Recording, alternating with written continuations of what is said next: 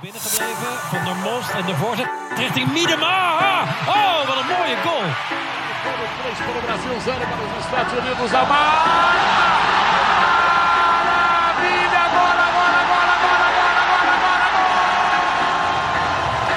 On that side, no foul given.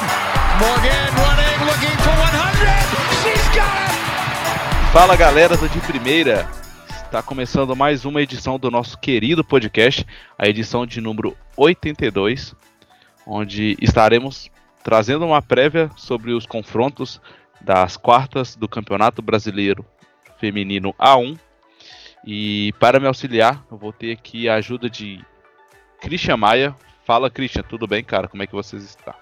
Fala Gabriel, tudo bem? É um prazer estar aqui para a gente poder falar sobre futebol feminino, que é o que a gente gosta. Estar aqui com você, com a Rafa, é sempre um prazer imenso. Vamos nessa ver se a gente consegue desenvolver um, uma boa conversa sobre o futebol feminino. E já que o apressadinho do Christian já deu spoiler, estou aqui com a professora Rafa Carolina, que possivelmente vai me dar mais uma aula hoje e vai me corrigir quando eu errar no podcast. E Rafa, tudo bem com você? Oi, gente. Muito obrigada pelo convite. Estamos aí para ajudar. Gente, eu não sou professora, gente. Por favor. Eu só gosto de realmente auxiliar todo mundo, mas eu odeio ficar corrigindo. Com certeza. Uh, hoje é só o pessoal da casa. Todo mundo já está familiarizado. Então, espero que vocês gostem desse podcast.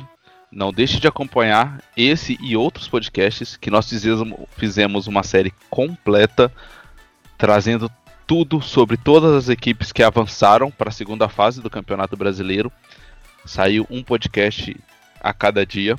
Então, se você ainda não ouviu e queira ouvir, está no seu agregador favorito. Você pode encontrar no Google Podcast, no Spotify, Deezer, no YouTube e outras plataformas. Então não perca, acho que é um baita conteúdo e para você que, assim como nós, ama o futebol feminino, é uma ótima oportunidade de aprender.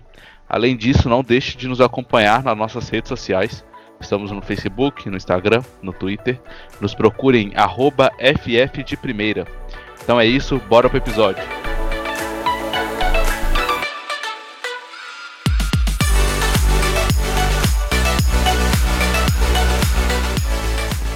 Podcast de primeira.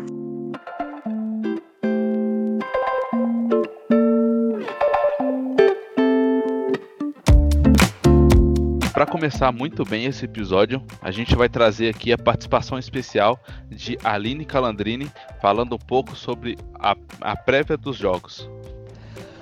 O que esperar desse mata-mata? Eu acho que foi muito justa essa competição, muito, muito justa. É complicado, inclusive, falar é, desses confrontos, né? A gente vê um, um Inter e um, um, Internacional e um Kinderman.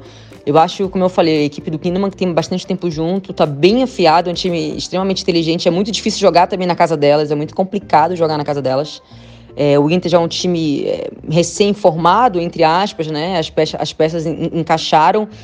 Complicado falar, eu não, não, muito difícil falar desse jogo não consigo te falar. Eu acho que o primeiro, o primeiro jogo vai ser extremamente importante. Mas apostaria, sei lá, no Kinderman, né? Santos e São Paulo. Excelente jogo também. Complicado falar. Todos são complicados, gente. É, mas acho que o São Paulo é, é, é, um pouquinho mais bem treinado do que a equipe do Santos.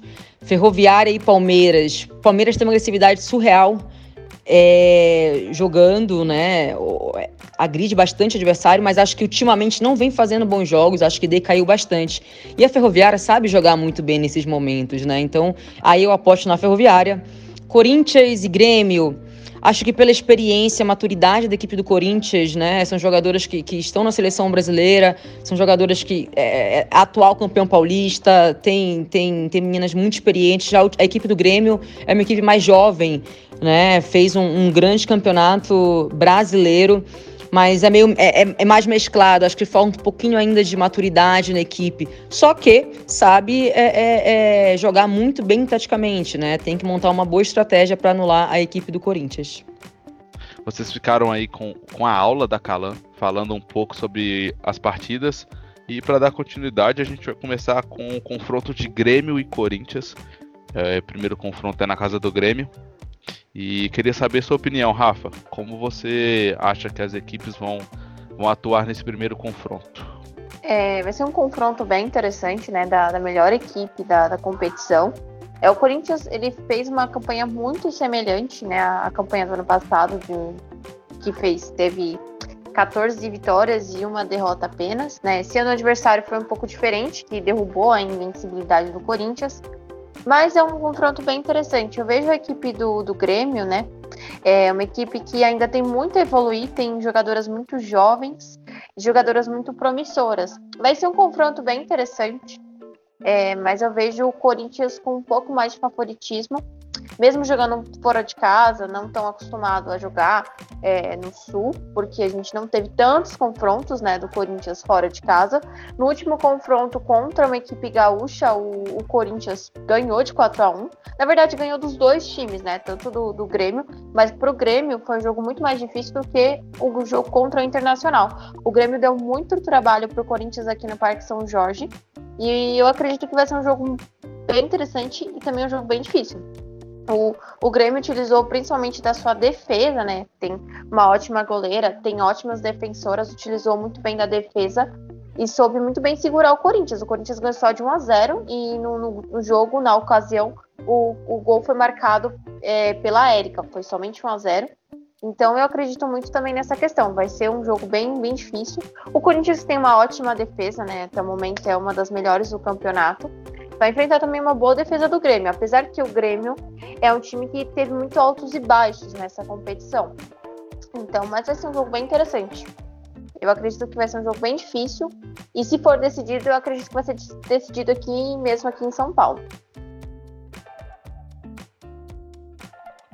E para você, Christian, o que você acha que a gente pode destacar desse confronto? Uh, as jogadoras que você crê que pode se destacar mesmo, né? E sobre a partida, sobre a estrutura das duas equipes, o que, que você espera? Apesar do primeiro confronto ter sido bastante equilibrado, como a Rafa bem disse, eu acredito que o Corinthians vai passar, vai passar sem grandes dificuldades, pois eu vejo a equipe corintiana bem melhor do que a equipe gremista. É, o meio-campo do Corinthians leva muita vantagem quando a gente fala tecnicamente sobre o jogo. Então eu acredito numa vantagem do Corinthians e que ele vai ganhar sem muitas dificuldades. Do lado gremista, eu gosto muito da participação da Pribac é, pela equipe, mas eu acredito que não será o suficiente para que ele, elas consigam eliminar as corintianas. É, eu acho que, claro, na minha opinião, o Corinthians é sempre entra como favorito na competição. É a equipe mais estruturada, com o trabalho mais estruturado. Você tem jogadoras que assim são top no Brasil. Então, quando você pensa em jogadores de qualidade, logo vem o Corinthians. E isso aqui não é rasgação de seda para a equipe, mas é a equipe que vem trabalhando ao, ao longo do tempo para ela ter esse posto, sabe? Para ser a equipe a ser batida. Então faz contratações para isso, para manter esse posto. É, do lado gremista, o começo da temporada foi extremamente conturbado. Ah, quem acompanhou o, o, especial sobre o Grêmio, a Priscila cita sobre como foi a reação da torcida, como a primeiro momento a gente não esperava um, um Grêmio avançando.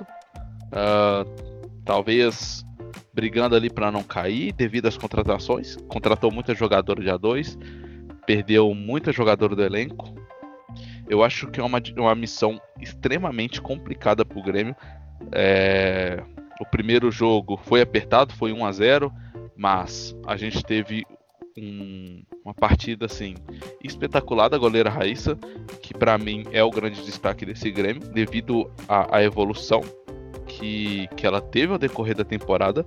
E aí você pega do lado do Corinthians, você tem uma Érica em grande momento, você tem a, a Gabi Zanotti, que sempre está em um bom momento, ela é incansável, ela é, para mim, é o é o que é o que faz esse time do Corinthians funcionar. Ela faz a, as outras atletas orbitarem por ela. Então, assim, ela é responsável por, por criar muita dificuldade. Ela é responsável por comandar o meio de campo. É, e para mim, assim, é a jogadora que o Grêmio tem que tomar cuidado. Você tem a, a Crivellari num ótimo momento. Vai oferecer muita dificuldade para a equipe do Grêmio, tá? É, então, assim, eu acho que esse, esse é um dos confrontos que a gente tem a maior incógnita. Que a gente tem um Grêmio vivendo um ótimo momento. A gente tem um Corinthians, como sempre, regular. Um Corinthians regular. Então, vai depender muito do zagueiro do Grêmio. Vai depender muito da. Todo sistema defensivo, né? Mas eu falo da Andressa, que viveu um ótimo momento essa temporada. Para mim, rendeu muito mais. Mas a minha dúvida é: será que o elenco do Grêmio ele consegue bater? Porque existe todo um cansaço. O, a crise do coronavírus prejudicou as equipes e quem tinha menor preparação sofreu. E quem tem menor elenco sofre. E o Grêmio é uma das equipes que tem o menor elenco.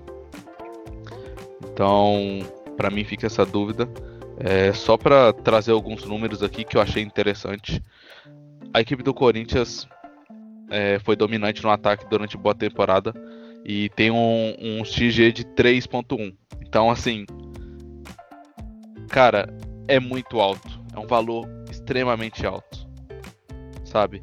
A, a equipe do Corinthians foi avassaladora em todos os confrontos se você pegar para comparar o XG do Grêmio é de 1.13 e isso é uma média dos clubes em geral. E eu acho que isso gira muito em torno da, da inteligência do comando do Arthur Elias, que para mim é o melhor treinador na modalidade. E para mim é um dos melhores treinadores que a gente tem aqui no futebol brasileiro, porque é um cara extremamente inteligente. Você vê que ele altera a plataforma de jogo durante todas as partidas, com e a equipe ela não perde as características. Eu acho que a única partida negativa que a gente teve do Corinthians nessa temporada talvez seja contra o São Paulo. Uh, mas além disso, uh, Christian, Rafa, vocês têm alguma coisa para adicionar? Ou a gente pode passar para o próximo confronto? Bom, Gabriel, eu tenho. Você citou a Covid-19 e na última quarta-feira o Grêmio soltou uma nota falando que cinco atletas foram infectadas pelo Covid-19 e cinco membros da comissão técnica também. Não, não citaram os nomes, então a gente só vai ver no próximo no confronto quais atletas foram, se as baixas não foram de atletas de alto nível, de grande desempenho. Então tudo isso pode impactar negativamente na equipe gremista. Resta ver como elas vão a campo, né? é, é, bom também falar, né, que assim, Corinthians teve esse ano, né, teve um Corinthians antes de, da parada e um Corinthians depois da parada, né. É, para mim, se a gente for analisar, e até foi muito bem analisado pelo Felipe Rolim e tudo mais, é, para mim, o Corinthians, esse é o Corinthians que a gente queria ver desde o início da competição. É, esse Corinthians do, do pós-parada, assim, né, não, não podemos dizer que é um pós-pandemia, mas assim, desde o retorno da competição, né, o Corinthians disputou 11 jogos. É porque o Corinthians não tinha disputado a 15 rodada e teve que disputar na volta da competição. E assim, esse é o Corinthians que a gente queria ver. E assim, é um Corinthians que vem muito bem preparado. É, as atletas se mantiveram no alto nível. É, assim quando a equipe, quando a, a competição voltou, é, então, assim, e, e, o Corinthians é o melhor ataque da competição com 45 gols, ou seja, o Corinthians tem uma média, como, como foi bem, bem falado é, pelo Gabriel, o Corinthians tem uma média de 3 gols por jogo, sabe? Então, mesmo que não foi o time que aplicou as maiores goleadas, né? Porque os times que aplicaram as maiores goleadas é o Inter e o Kinderman, no mesmo adversário que foi o Aldax. Mas assim, é, o Corinthians fez uma assim, essa volta assim foi muito regular do Corinthians, é, vem jogando muito bem. As atletas que jogam, elas não deixam o ritmo do, do, do time cair e é muito impressionante. Contando com esse fator também, né, por conta da equipe do Corinthians que vem mantendo uma regularidade, pode ser sim que o Corinthians tenha um certo favoritismo, mas eu acho que é dentro dos 90 minutos, porque o Corinthians costuma tropeçar nessa fase. Não digo agora numas quartas de final, mas, por exemplo, tropeçou ano passado contra uma ferroviária. Então, assim, a gente tem que tomar muito cuidado também quando vai fazer análise, porque uma coisa é a gente analisar um time é, numa primeira fase, porque as, as, fases, as fases finais da competição já é um outro é um outro ritmo e a gente vai ver uma outra mentalidade de toda a equipe, de todas as atletas. Mas eu espero que o Corinthians ele se mantenha nesse ritmo e apresente um bom futebol. Para mim, no momento, é uma das melhores equipes aqui no Brasil. A gente não tem nem o que tirar nem o que pôr, né? O Corinthians é muito bom defensivamente e ofensivamente, né? É uma, é coisa assim, muito rara de se ver numa equipe aqui no futebol brasileiro. Perfeito, Rafa, concordo contigo. Acho o Corinthians uma equipe extremamente regular, equilibrada, que é uma das coisas, na minha opinião, mais importantes no futebol, que é equilíbrio. Não adianta você só atacar, não adianta você só defender, tem que ter um pouco dos dois. E a, a gente realmente entra num cenário totalmente distinto. É mata-mata, sabe? É jogo da vida, são dois jogos, é 180 minutos, então assim, não, é, não pode errar. Esse é o momento de não errar e o Corinthians tem que tomar esse cuidado, como todas as equipes. E eu aposto que vai ser um jogo muito aberto. E eu creio que essa fase a gente não vai ter placares com muitos gols ou grandes goleadas. Eu acho que vai ser tudo bem disputado.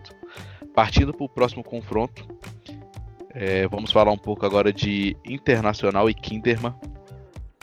Creio que em geral, está tudo muito equilibrado, mas esse jogo eu acho que é, vai ser muito interessante. São duas equipes similares em algumas questões. E eu queria primeiro a opinião do Christian, o que, que ele espera desse confronto, o que, que ele acha que a gente pode ver nesse Kinderman versus Internacional.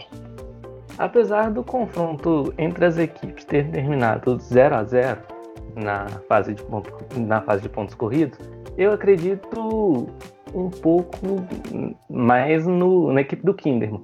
Acho uma equipe melhor organizada e com talentos individuais um pouco melhor. Então, se eu tivesse que dar um favoritismo, eu acredito que seria para a equipe do Kinderman, embora tenha se classificado em sexto lugar. Como o Gabriel bem pontuou, no mata-mata zera tudo e é outro jogo. Então, por isso que eu fico com uma classificação do Kinderman. Mas será um jogo bastante legal da gente ver. E Rafa, a gente a gente tem um internacional que é uma equipe que só não criou mais do que o Corinthians. E a gente tem um Kinderman que é extremamente competitivo. É uma equipe que não se preocupa tanto com a bola. E é uma equipe que gosta de atacar. É uma equipe que tem jogadores que vêm muito bem. E para você, como vai ser esse confronto? Quem você vê como destaque das duas equipes? Quem pode ser decisivo nesse confronto? Então, é um jogo, vai ser um jogo muito equilibrado, assim, vai ser um, um para mim vai ser um dos melhores jogos dessa fase. Até mesmo para fazer uma análise, para ver as jogadoras, ver os destaques individuais. É assim, se a gente for pensar no lado, assim, o, o Kinderman, ele é muito bom porque ele manteve a base do ano passado de que foi a terceira melhor equipe da competição e conseguiu a vaga para a Libertadores, né? Graças à, à vitória do, do, Corinthians, né? No caso, o, o Kinderman conseguiu a vaga por conta também da classificação dos brasileiros à final. Então isso já ajudou muito a equipe. É, para mim é uma equipe muito assim completa. A equipe do, do Kinderman também gosto muito de ver o, a equipe jogando. É uma equipe assim que tem é, menos jogadoras do que o habitual, mas é uma equipe que joga muito, sabe? É, então, para mim, de, um dos destaques da equipe do Kinderman é a Julia Bianchi, que vem fazendo uma ótima competição. Para mim, é uma das melhores defensoras aqui no Brasil, uma das melhores pontas também, porque ela, ela atua muito bem, tanto defensivamente quanto ofensivamente no time do Kinderman. Ela é muito. Ela completa muito o time do Kinderman. É, outra que a gente pode ver também é a, a Lele, né? A atacante Lele, que é, cresceu muito nessa, nesse final de, de primeira fase. Não é à toa que agora, se eu não, se eu não estou enganada, ela é a quarta é, jogadora com mais gols na competição. É, a gente também pode falar da Kat Ellen, é a meia Kat Ellen do, do, do Kinderman, que também vem fazendo uma ótima competição. Não é à toa que é a segunda jogadora com mais gols na competição, ela só fica atrás da, da Carla Nunes.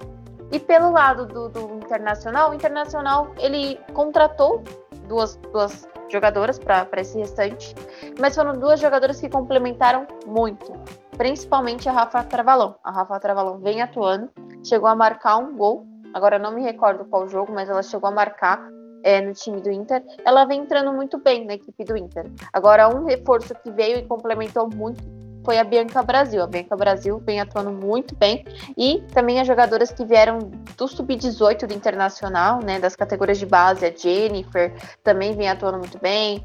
É, esses aí para mim são os três destaques, assim, se a gente fosse criar três destaques seriam três destaques do Kinderman, né, a Julia Bianchi, a Lele e a Catiele, que vem atuando muito bem. E o Inter também que vem com. É, o Inter é muito interessante, que ele mistura muito bem peças mais jovens, como é o caso de, da, da Jennifer, que entrou muito bem na equipe do, do Internacional. E também falando um pouco mais da experiência, que no caso é uma Bianca Brasil, que já jogou em outros times aqui no Brasil, foi, foi no caso, campeã de Copa do Brasil, é, também conseguiu ser artilheira da competição. Então, assim, é, também tem essa questão da experiência. A Rafa Trabalão também complementou muito bem. É, foi uma peça muito pontual para o time do Internacional. Então eu acredito que esses são os destaques. E vai ser um jogo assim, o, o Kinderman ele tem uma característica muito mais defensiva do que ofensiva. Enquanto que o Internacional ele é um pouco ao contrário, ele é, ele é mais considerado um time mais ofensivo. Então vai ser um jogo muito de uma defesa, né? Como é, a, a pergunta que fica é como o Kinderman vai reagir aos ataques do Internacional. Vai ser muito interessante ver essa questão dessa composição defensiva do Kinderman e ver também essa composição é, ofensiva do Internacional. É, eu acho que você entrou no ponto vital. Eu até falei um pouco, eu fiz o episódio do Kinderman na nossa série e assim é uma equipe extremamente física, é uma equipe que marca individual, que requer muito das suas atletas, Lele, Katielen, a, a Duda, a própria Bianchi, que ocupa todo o campo. E aí a gente pega um Inter que é muito ofensivo. Você falou da Jennifer, que é uma atleta que eu particularmente gostei muito e é uma atleta muito muito jovem. É, outro destaque que eu vejo no Inter é a Sorriso, que para mim é uma zagueiraça. Ela é muito completa, ela é muito dominante no, no nas, nas disputas aéreas. E então assim, eu acho que vai ser um confronto mais apertado. E eu não tenho muito a complementar, acho que vocês dois já foram muito bem. E vamos para o próximo confronto. Vamos falar aqui do clássico São Paulo e Santos. Eu gostaria que você começasse, Rafa. Você que, que é da região que você espera dessa partida?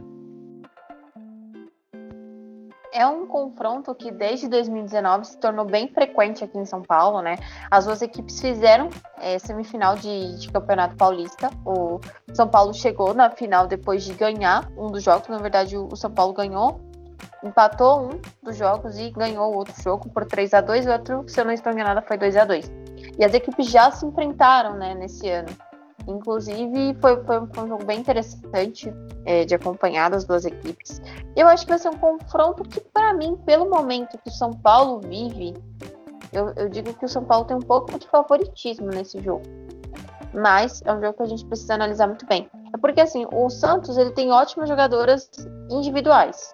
A gente pode citar uma Larissa, atacante do Santos, que vem muito bem, que ela atua como centroavante, mas é uma jogadora que não tá tendo tantas chances na equipe do Santos. Ela é, tem às vezes que ela entra, tem às vezes que ela não entra. Então isso acaba fazendo. É, o Guilherme, ele sempre tá rodando o time, sempre tá rodando o time, até porque a equipe vem de desfalques bem importantes. Acredito que para essa fase a Cris volte. A Cris ficou em torno de dois a três jogos afastada por lesão. Então, assim, já vai ter a volta de uma jogadora muito boa. E, assim, um dos destaques da competição, e para mim, é a revelação é a Luaninha, né? A meio de campo, que vem fazendo um ótimo paulista pela equipe do Santos e fez uma ótima competição pelo, pelo Santos no Brasileirão, quando voltou. Ela iniciou na, na quinta rodada contra o Dax e jogou muito bem, até fez um dos gols. E é um destaque da base do Santos e vem jogando muito bem. Agora, o São Paulo, ele conta também muito com a questão da Gláucia e de outras jogadoras. O São Paulo não tá mais naquela. Eu percebi que a equipe, depois que voltou, né, para retornou à competição, a equipe mudou um pouco o cenário. Eu não vejo mais aquela dependência que eu via tanto no início da Gláucia. A equipe ela consegue atacar muito bem e ela consegue também se defender muito bem. A Carla tá jogando, tá atuando muito bem. As defensoras, é, o, o Lucas está dando muita chance para as atletas que subiram da base, como é o caso de uma Lauren, que todos os jogos que entrou atuou muito bem. É uma, é uma zagueira muito completa, é uma zagueira ótima que tem um futuro brilhante por qualquer time que ela passar. E assim, eu vejo também que o São Paulo tá, tá evoluindo. Não é à toa que chegou nessas oitavas de final pela primeira vez desde que a equipe retornou no ano passado. Então vai ser um jogo bem interessante, mas para mim, pelo momento que vive e pela, e pela questão das peças que possui, eu acho que o São Paulo tem um pouco mais de favoritismo. E nós podemos ter lei do ex, né? Podemos ter a Glaucia fazendo mais um gol em cima do Santos. Mas assim, eu acho que vai ser um jogo que vai ser decidido por detalhes. Mas eu vejo que o São Paulo, pelo momento que vive, até mesmo pelas atletas que possui, tem um pouco mais de digamos, de favoritismo. E a Duda também, eu, eu tô gostando muito da postura da Duda em campo.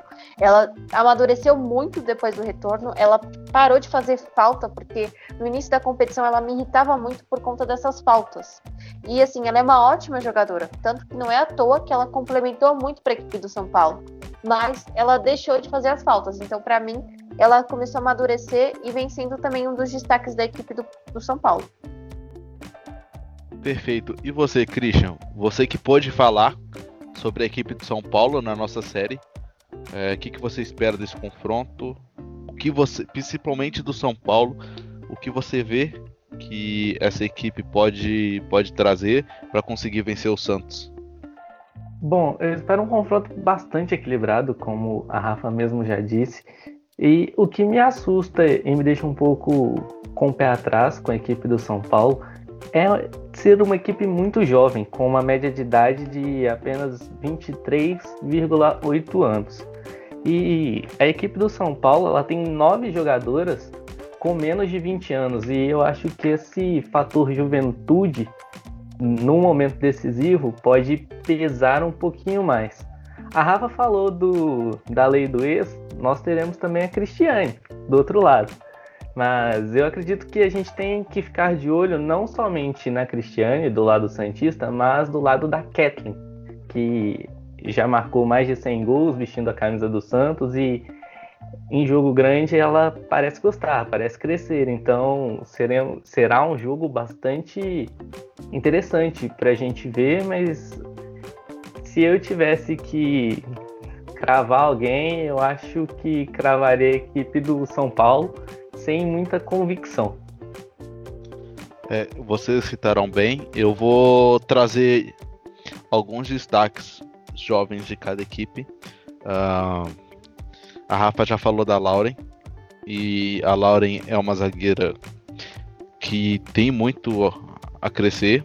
Aliás, trazendo um spoiler já, teremos logo logo uma série analisando jovens e a Lauren já está no radar porque assim, o que ela fez nas partidas que ela entrou, você pode ver, por exemplo, é, eu não vou citar a partida contra o Vitória, porque querendo ou não é uma equipe mais frágil, a gente entende todo o contexto, e para mim foi uma partida espetacular, mas você pega a partida contra o Grêmio, a partida contra a Ferroviária, por exemplo, a Ferroviária contra a Ferroviária, apesar de ter perdido, a Laura se manteve muito bem individualmente.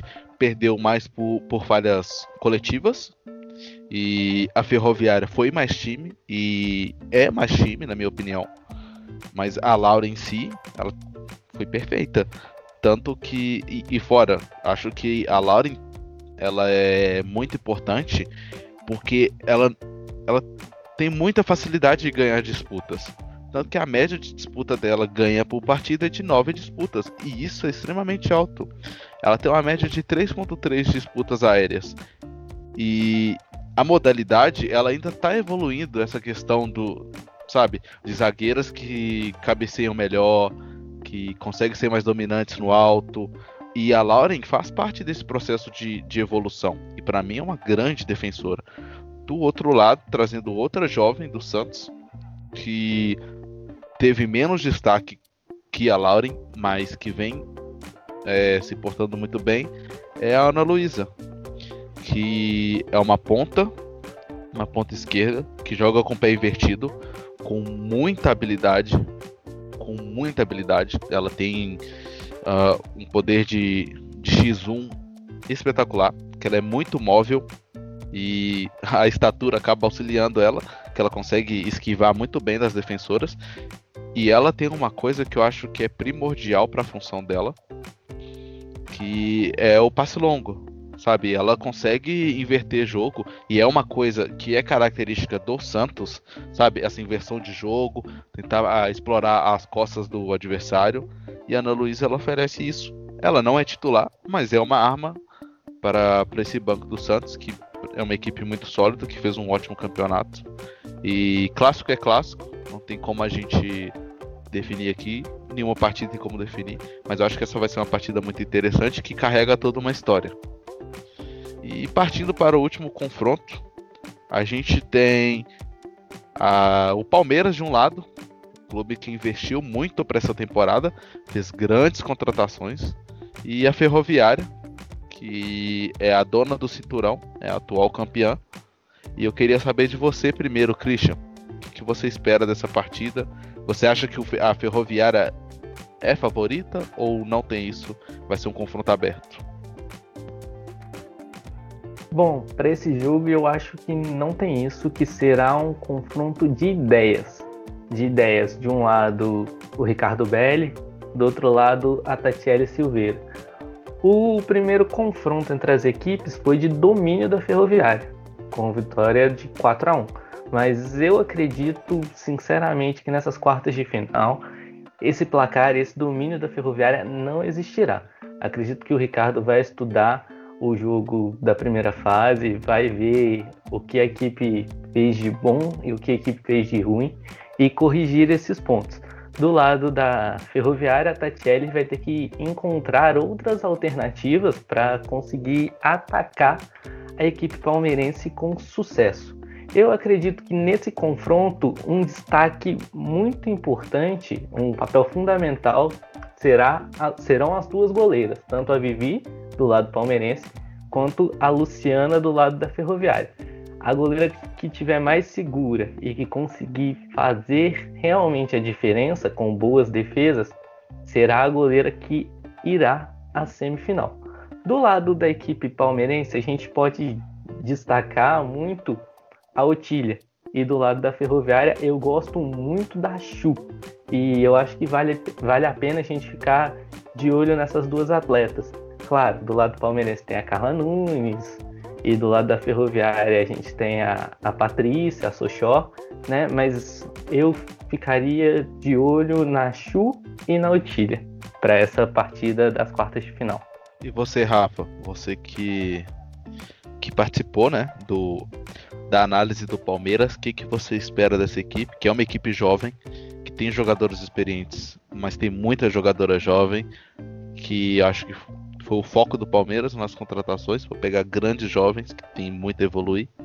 E do outro lado a gente tem uma ferroviária já estabelecida, vindo de um título e com uma equipe seguindo um pouco o molde do ano passado, com algumas alterações, mas a base do elenco ainda está ali.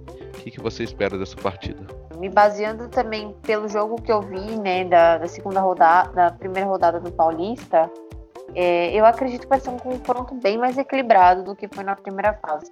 Até porque a Ferroviária, na primeira fase, ela vivia um outro momento. Né? Antes da volta do futebol, a Ferroviária tinha quatro vitórias. Era a equipe que era líder, junto do Santos. Então, assim, na, quando retornou, a equipe voltou com um ritmo completamente diferente. E para é, retornar com o ritmo que estava vivendo na, na, primeira fase, demorou em torno de umas três, quatro rodadas e ainda assim teve muitas oscilações até o final do campeonato ferroviário, né, até o final da primeira fase. Mas a Ferroviária tem um histórico de crescer em grandes jogos e crescer em fases finais. Não foi à toa que o ano passado é, na, na, última temporada acabou eliminando o Santos nas quartas de final. Não é à toa que ganhou um campeonato paulista, desculpa, um campeonato brasileiro, com a Tatiele no comando. Então, assim, é uma equipe que, pelo histórico que tem, até mesmo de ter vencido os dois jogos contra o Palmeiras, venceu o jogo na, na, na primeira fase do Brasileirão por 4 a 1 e venceu também o jogo no, na estreia do Paulista por 2 a 1 então, assim, mas eu vejo que é um confronto que tem o favoritismo da Ferroviária por conta do, de ter uma equipe muito mais completa e uma equipe que a gente pode dizer é uma equipe muito mais experiente. A maioria dessas jogadoras já passou por umas quartas de final de uma Série A1, diferente do Palmeiras, que retornou com um trabalho no ano passado e vem fazendo fez contratações muito pontuais e contratações que vem complementando muito para o elenco. É, o Palmeiras tem o destaque da Carla Nunes, que é uma jogadora que vem acrescentando muito para a equipe do Palmeiras. Não é à toa que é a jogadora que participou de praticamente. Você vai fazer uma análise da Carla Nunes. É, é uma jogadora que participou praticamente de quase todos os lances de gol do Palmeiras, de alguma forma, é, de uma forma direta ou de uma forma indireta. A Bianca também, pelo lado do Palmeiras, também fazendo uma ótima competição. Quando a Carla Nunes não atuou muito bem, que foi o que aconteceu no jogo do Flamengo. É, quem fez o gol da, da vitória foi a Bianca. A Bianca tem, ela tem ótimos chutes longos. Então isso faz toda a diferença para a equipe do Palmeiras. Eu também nessa, nessa fase assim, nesse final de nesse final de primeira fase, uma jogadora que vem jogando, vem atuando muito bem é a Ari. Ela entrou, ela fez ótimas partidas e também a gente não pode tirar o mérito da Rosana. A Rosana vem fazendo um ótimo campeonato. Ela traz aquela liderança e aquela experiência que as jogadoras jovens do Palmeiras precisam. Então ela atua muitas vezes como uma líder e às vezes ela atua também muito bem em campo. Uma outra jogadora que para mim tem todo destaque é a zagueira, a lateral Isabela.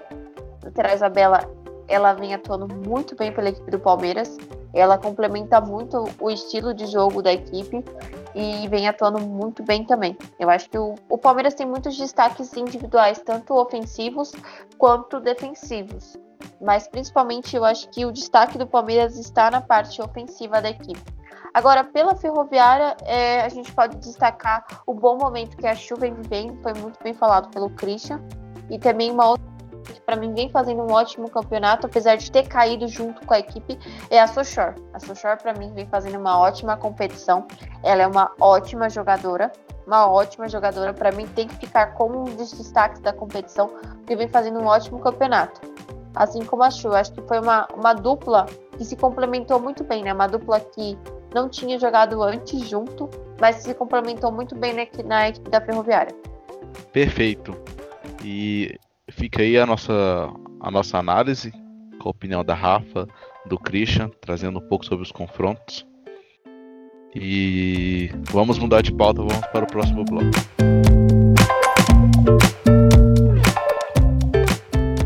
Podcast de primeira.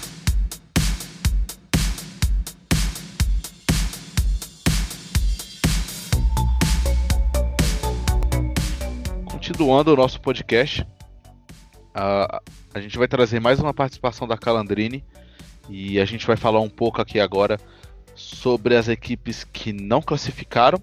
A gente vai falar das equipes em si e também falar um pouco de alguns destaques individuais que a gente viu que a gente espera mais uh, para as próximas temporadas? Acredito que esse ano a gente teve mais destaques que o ano passado. Eu acho que a competição ficou muito competitiva. A gente tem pelo menos duas ou três em cada equipe, né? A gente vê, por exemplo, do São Paulo, a, a Carol, a menina que se doa o tempo todo, vai para um lado, vai para outro, ajuda na recomposição, ajuda é, na saída de bola. Eu gosto muito da Carol e acho que ela, a Glaucia Duda se complementam naquele ataque do São Paulo. Pelo Kingdom, eu gosto muito da Bruna Caldeirão, gosto da Cat Ellen também né? São excelentes jogadoras e, e, elas conseguem manter o mesmo ritmo, né? No Palmeiras a gente tem a Isa, lateral, excelente, eu adoro, eu gosto do futebol dela, chega na linha de fundo, é muito bem na assistência. Tem também a artilheira, né? A grande artilheira Carla Nunes do Palmeiras, que ela é essencial naquele ataque ali.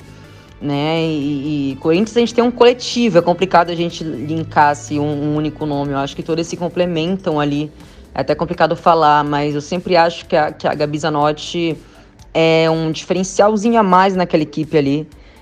Né? E a gente. No, no Santos eu gosto também muito da Larissa, é, acho ela importante para o ataque.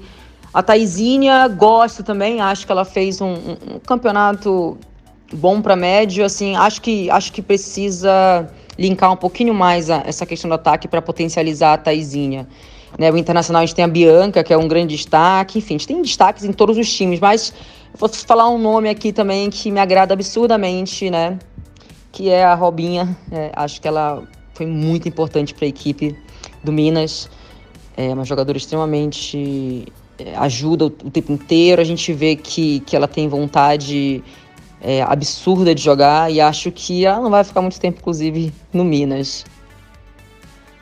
Escolher uma só equipe, se eu for ser justa, né? É, eu acho que é o esperado, é o Corinthians, taticamente, tecnicamente, é uma equipe que entrega muito bem a, essa questão padrão de jogo, né? E, e, isso é incrível, a gente consegue ver, mas eu vou sair do óbvio, vou sair do mesmo, né? Porque o Corinthians sempre consegue manter um, um, um, um, time muito bem, muito bem taticamente, né? O Kinderman também é um time que eu gosto muito, eu acho que consegue lidar muito bem com o adversário, também tem bastante entrosamento, eu acho que uma equipe excelente também. Mas vamos sair do óbvio, né? Então vamos pensar numa equipe que tenha me surpreendido. É... Me surpreendido, eu acho que o Minas, o Minas você vê que é um, é um, é um time que tem que, que busca ter um, um, padrão tático, mesmo com suas limitações, e mesmo assim consegue desempenhar um bom papel. Eu acho, inclusive, que a, troca de treinador fez muito bem a equipe do Minas. Acho que é uma equipe que vai crescer muito, muito, muito no próximo, no próximo Brasileirão Feminino. Essa foi mais uma participação da Calandrini, que deu mais uma aula para nós. E agora eu vou pedir a ajuda da minha bancada aqui. Vou começar pela Rafa. Rafa, fala para mim sobre as equipes que você viu que apresentou bom nível, acabou se classificando, é, destaques individuais que você queira pontuar. Pode, pode ficar à vontade. Dando assim um destaque, eu citaria três equipes que não classificaram, mas para mim fizeram um ótimo campeonato. É, eu vou falar um pouquinho do Cruzeiro, que para mim, no início do campeonato, pela equipe que tinha, mesmo que é uma equipe jovem, e tudo pelo que vinha apresentando na A2, era uma equipe que para mim tinha chances de classificar, mas foi uma equipe que acabou se perdendo no comando. Eu acho que foram por conta de diversas decisões erradas do técnico que a equipe não acabou se classificando. Eu acredito que se continuar com o Cello, a equipe tem todas as chances de vir fazer um ótimo 2021. Inclusive um ótimo campeonato mineiro. Então eu acho que para a próxima temporada, eu, eu acredito que com o comando do Cello, que é uma, um técnico já bem experiente no futebol feminino, eu acredito que vai trazer um outro olhar para a equipe e até mesmo a equipe vai vir com um, um outro time e uma outra postura para 2021, que para mim era uma das equipes que iria classificar. É, o Flamengo também fez uma, uma, um ótimo retorno de campeonato para a gente que estava muito em dúvida para ver se a equipe ia classificar, não ia. É, tinha muitas pessoas também apostando na, na questão que o, o time ia para dois por conta do futebol que, que apresentou. Na, na volta, eu, o Flamengo melhorou muito, melhorou muito. É, o destaque da equipe para mim foi a Rafa Barros, fez um ótimo retorno de Brasileirão. Não é à toa que foi uma das principais jogadoras, uma das principais atacantes da equipe. E também o Minas. O Minas, depois que veio o Rodrigo, a equipe mudou muito a postura. Jogadoras muito boas se, se destacaram, como é o caso da Robinha, a Catrine, são duas jogadoras que têm um futuro brilhante e jogam muitos, muito. Se continuarem no Minas, para mim vão ser um dos destaques. Se também saírem, eu acredito que são jogadores que não ficam por muito mais tempo na equipe do Minas. É, realmente elas estão fazendo vitrine na equipe brasiliense, né? Mas elas vão sair logo logo da equipe. É, são jogadoras que são jogam muito. E assim, uma equipe que para mim caiu, mas né, foi rebaixada mas demonstrou um bom futebol, assim, na volta, que eu quem percebeu era o Aldax. É, a gente tem que destacar a, a atacante, né, a centroavante Daniel Torlan, que ela fez história na competição. Ela foi a única jogadora a marcar por duas divisões diferentes em um único ano.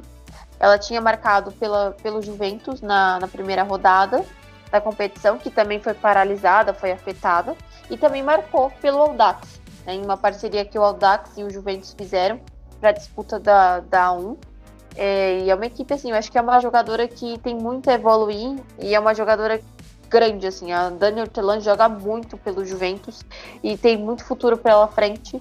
É, outro destaque, eu acho que para mim, apesar da, da, da, péssima campanha que o Vitória fez, não foi culpa das atletas, eu acho que as atletas são as menos culpadas nessa história. Menos, elas são as, as, as menos culpadas na história. Eu acho que o Vitória tentou fazer o que pôde na competição, mas sem apoio e da, principalmente do, dos dirigentes da, da equipe, isso acabou afetando muito as jogadoras. Eu acho que para mim a Yane, a goleira deles, da do Vitória, foi o destaque. Ela tem só 17 anos e jogou muito.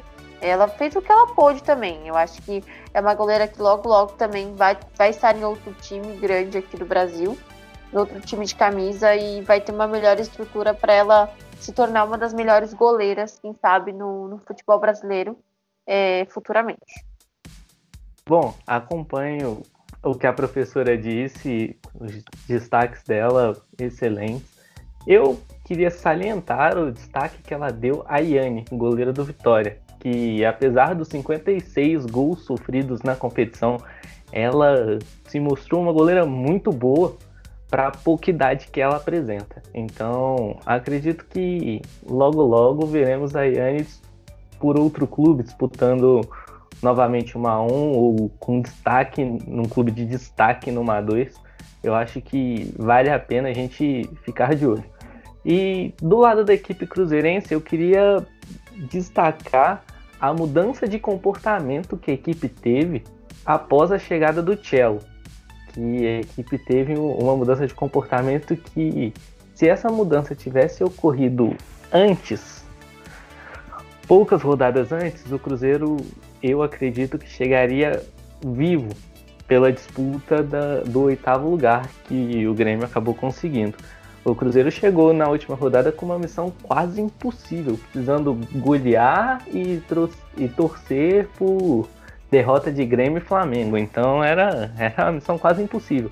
Do lado da equipe cruzeirense, vale a pena a gente ficar de olho, tirando as atletas de seleção, né, Duda e Mikael, que teoricamente já são destaques, uma atleta que costuma fazer o trabalho de gregário e passar despercebida é a Miriam. Muito boa atleta, muito participativa no momento defensivo, muito voluntariosa no momento ofensivo, então vale a pena a gente ficar de olho. Acredito que sendo bem treinada, a equipe celeste ela vai longe nessa na próxima competição. Então vale a pena a gente ficar de olho. Dando continuidade ao assunto, uh, na minha visão, uh, o Minas e o São José são as duas equipes que eu mais gostei, das que acabaram não dando sequência no campeonato o São José, a gente tinha uma equipe que, assim, querendo ou não, era um futebol que era um pouco datado, mas a equipe não tinha muito recurso. Mas você teve ali uma Milena Carioca que jogou muita bola, sabe? Jogou muita bola, autora de 7 gols, 3 assistências, sabe? Putz, a Milena Carioca fez, teve nível para para até se fazer o, o, São José de vitrine, e eu acho que talvez mereceu oportunidade numa equipe maior. Mas eu gostei muito do São José, foi uma equipe competitiva em, em muitas partidas. Eu acho que o erro do São José foi perder partidas para o Cruzeiro, por exemplo, é, não ter sido tão, tão relevante quanto os grandes, mas conseguiu, querendo ou não, tirar pontos do Grêmio, conseguiu tirar pontos do Flamengo, é, quase tirar pontos do Minas sabe? Deu dificuldade com São Paulo. Foi uma equipe consistente. Uh, já o Minas, que acho que depois da chegada do Rodrigo, assim, putz, outra equipe, sabe? Virou outra equipe, se transformou. E, e isso vai muito pelo que o Rodrigo ele trouxe e eu vou falar uma coisa que não é demérito do Minas, mas eu acho que o Minas ele visa muito algo parecido com o Kinderman sabe? O projeto ser algo parecido com o Kidman, se tornar uma equipe competitiva, até um pouco do molde de jogo em alguns momentos. Tem alguma similaridade, a forma de atacar, mas eu acho que a, a, O Minas ele tá menos preso a, a questões individuais, igual o, o Kinderman tá. E aí você cita a Robinha e a Catrine, é, que foram extremamente relevantes e necessárias para essa equipe do Minas. Você tem uma jogando muita bola, sabe? E, eu realmente não entendo porque o Grêmio abriu mão de uma jogadora igual a Catrine. Tudo bem que não fez uma grande A2, que não se destacou tanto, mas uma jogadora com ótimo nível. E você pega a, a, a e a Robinha, e elas não são só relevantes na criação, mas também na marcação de forma defensiva. Por exemplo, a Catrine ela tem uma média de 18 disputas por, por jogo. A Robinha tem uma média de 22 disputas por jogo. Isso não são disputas ganhas, são disputas feitas. E isso é um número alto. Isso mostra que elas são participativas defensivamente. A Robinha tem 3 gols, tem 2 assistências. A Catrine tem 4 gols, 2 assistentes. Então, sim, são jogadores extremamente relevantes. As duas têm uma ótima habilidade de drible. É, são jogadoras rápidas, com boa visão. E eu acho que, que se continuar no Minas, com a mesma estrutura que a equipe está fornecendo agora, tem muito a oferecer na próxima temporada. E, eu espero muito dessa equipe. Tem outras jogadoras, tem a Sul também. Uh, mas eu não vou ficar falando só delas. E aí você, vocês citaram a Yane que o contexto não auxilia. É uma jogadora jovem, 17 anos, foi colocada para atuar no, no alto escalão do futebol feminino brasileiro, uma jogadora de 17 anos. Então, assim, se você fosse pegar para o futebol masculino, um jogador de 16, 17 anos, ele está em preparação. Um jogador, uma jogadora de 17 anos no feminino, infelizmente, infelizmente, ela está muito atrás.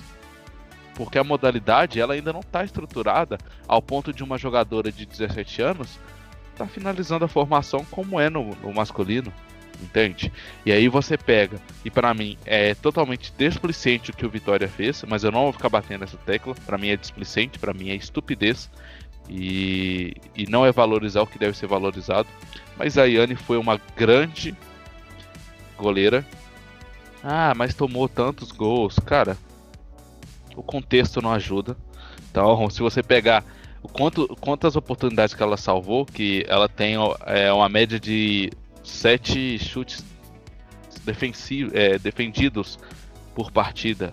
Putz, era pro Vitória ter tomado muito mais gol, sabe? A partida contra o Cruzeiro, que é um exemplo assim, que não é uma equipe que se sobressaiu tanto, nossa, a Yane foi, sabe, impecável, impecável. Para mim, é, como a Rafa falou, ela tem potencial para ser uma grande goleira aí do nosso futebol. Uh, eu gostei muito do, do Flamengo. Eu acho que o Flamengo ele perdeu oportunidades como entregar ponto para o Cruzeiro dentro de casa numa partida que estava ganha. É, mas também é, é, aquela mesma história do, do Grêmio, né? Teve um início conturbado, não fez grandes contratações, mas acabou que o, o elenco ele ele ele entrosou eu acho que o jogo do Flamengo encaixou bem. Isso foi muito importante. Eu não vou trazer o, o Cruzeiro como destaque, é, porque na minha opinião a equipe foi problemática desde o começo da temporada. Para mim, o Jorge não soube entender muito bem assim o que ele deveria fazer.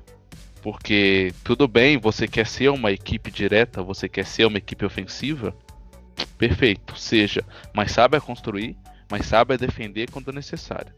E saiba manter a bola quando necessário.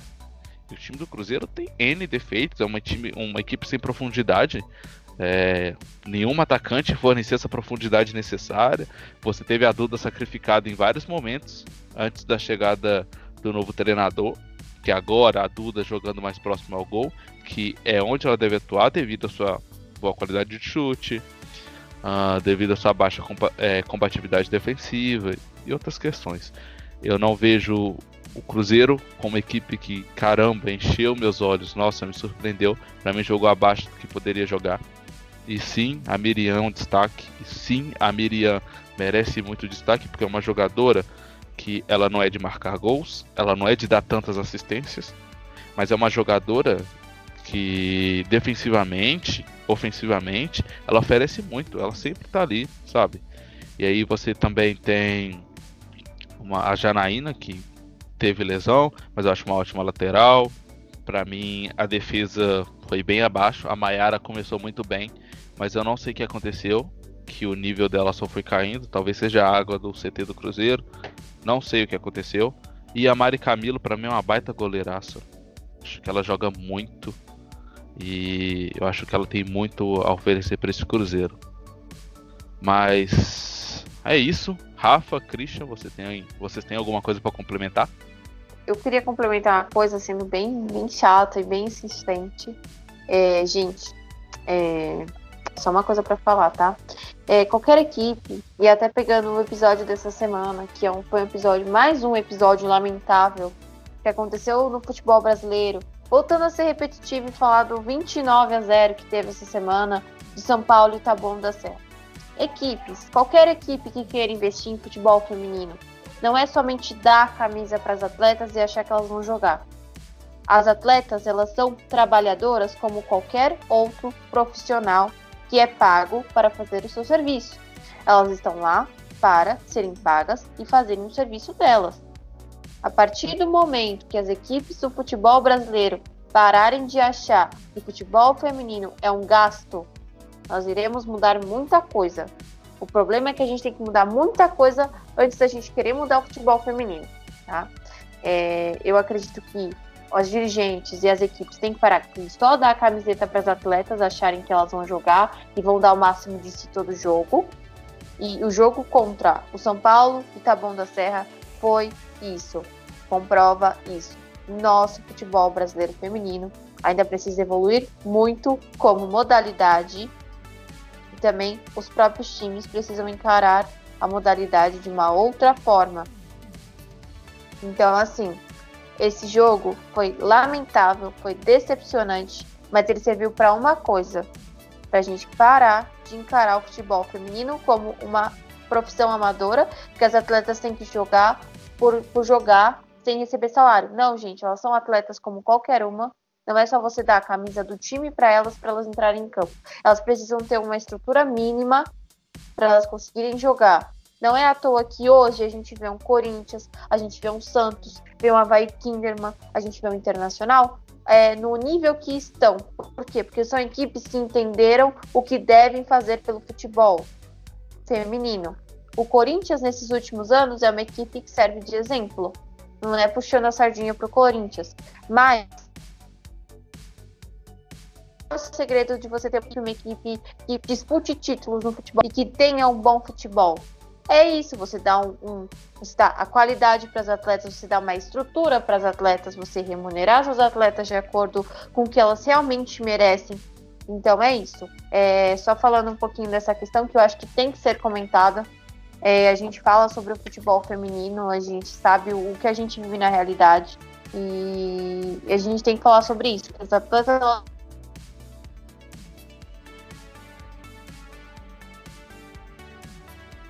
remuneradas, porque muitas dessas atletas sustentam a família no final. Então, eu acho que é isso. Eu acho que a gente tem que parar com esse negócio de jogar por amor e sim, as atletas precisam ser remuneradas e ser bem tratadas e serem respeitadas antes de mais nada. Perfeito, Rafa. Assino embaixo. Acho que nenhum de nós aqui pode questionar isso, nem tem voz para falar isso. Você, como mulher, você entende isso muito melhor. E, só complementando, a gente teve esse caso do Tabuão, a gente teve o próprio Vitória, que é um exemplo. A gente teve. Você citou até o Internacional, mas a gente teve até um erro no Internacional também, que acabou é, vazando umas fotos lá, que, do, da forma que a, que a equipe feminina estava treinando, o material. Mas é isso, acho que já passou da hora de ser entendido que a modalidade ela deve ser respeitada. Ah, e não vem com esse papo, ah, 29 a 0, tem que diminuir o gol. Cara, para de falar merda, sabe? É simples. Para de falar bobeira. Futebol masculino tem goleada a todo momento aí, cara. Tá? Tem, tem um tanto de equipe na Europa que é Enia campeão. E você não tá falando para diminuir gol. Então, assim, cara, para de falar bobeira, entendeu? Fica silêncio e escuta e aprende. Com pessoas como a Rafa, que sabem falar e explicam muito bem a realidade para qualquer um que quiser entender, tá? Assina embaixo no que a Rafa falou e mais uma vez agradeço pela aula, porque é sempre uma aula falar com pessoas igual a Rafa assim que entende da modalidade e que traz essa visão para mim, o Christian e para todo mundo que está ouvindo. Christian, algo a somar, algo a dizer? Só reforçar o que a Rafa disse e é isso mesmo, tem que respeitar a modalidade acima de tudo, além ao invés de ficar cobrando, de falar tem que fazer isso, tem que fazer aquilo, tem que botar uma bola mais leve, tem que diminuir o gol, tem que dar estrutura, como a Rafa disse da estrutura, dar suporte, que a grande, a grande maioria das atletas são muito boas, sim. E se tiver oportunidade, elas vão chegar chegando. Vão chegar com o pé no lustre. Então é só dar oportunidade que as coisas vão acontecer.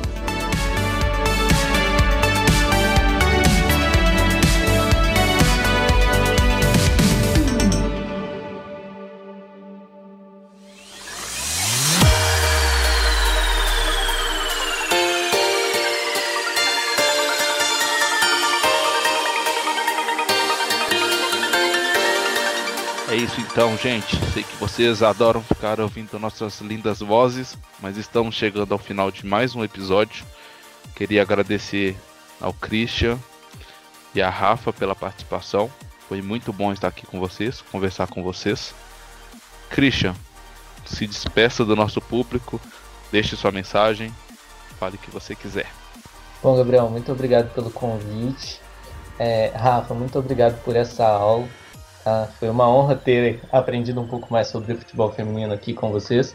E fiquem ligados na próxima, na próxima rodada do Campeonato Brasileiro, que logo logo chegaremos com um novo podcast repercutindo todas as quartas de final.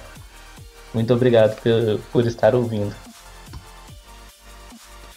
Obrigadão, Christian. E Rafa, mais uma vez, muito obrigado. Deixe sua mensagem de despedida do público. É, tenho que agradecer pela oportunidade de sempre estar é, fazendo parte desse time. É, agradecer a todos que ouviram é, o podcast. É sempre uma é, é, sempre uma honra fazer parte e eu acho que eu aprendo mais com o pessoal do que o pessoal aprende comigo, apesar de o pessoal falar, ah, você dá aula, você é professora, não. Eu acho que eu aprendo muito mais com as pessoas a olhar o futebol feminino de uma outra forma e eu só tenho que agradecer mesmo. E, gente, não deixem de ouvir que a gente. Eu trabalho só quem tá por trás dos bastidores, sabe? O trabalho que é, que, que é fazer esse podcast, que é ver os jogos. Apesar que esse ano a Maicu, o Maicujo e a própria CBF deram uma melhorada na transmissão, mas é muita dificuldade. É jogos ruins às vezes, é jogos péssimos, com péssima transmissão. Mas é isso, só quem realmente está por trás entende o quão é difícil acompanhar o futebol feminino às vezes. É isso, muito obrigado, Rafa, obrigado, Christian. Obrigado a quem nos ouviu. Não se esqueça de nos seguir nas redes sociais, reforçando arroba FF de primeira. Como a Rafa disse, aqui tem muito suor, aqui tem muito esforço, sabe? É complicado sim acompanhar os jogos com a qualidade terrível que a CBF e o Maicujo ainda oferece. Acho que merece mais a modalidade. Mas a gente vai ficando por aqui. Mandar um, um abraço pro Thiago, que não pôde participar, mas é nosso capitão. E é o cara que vai editar esse podcast, então te desejo boa sorte.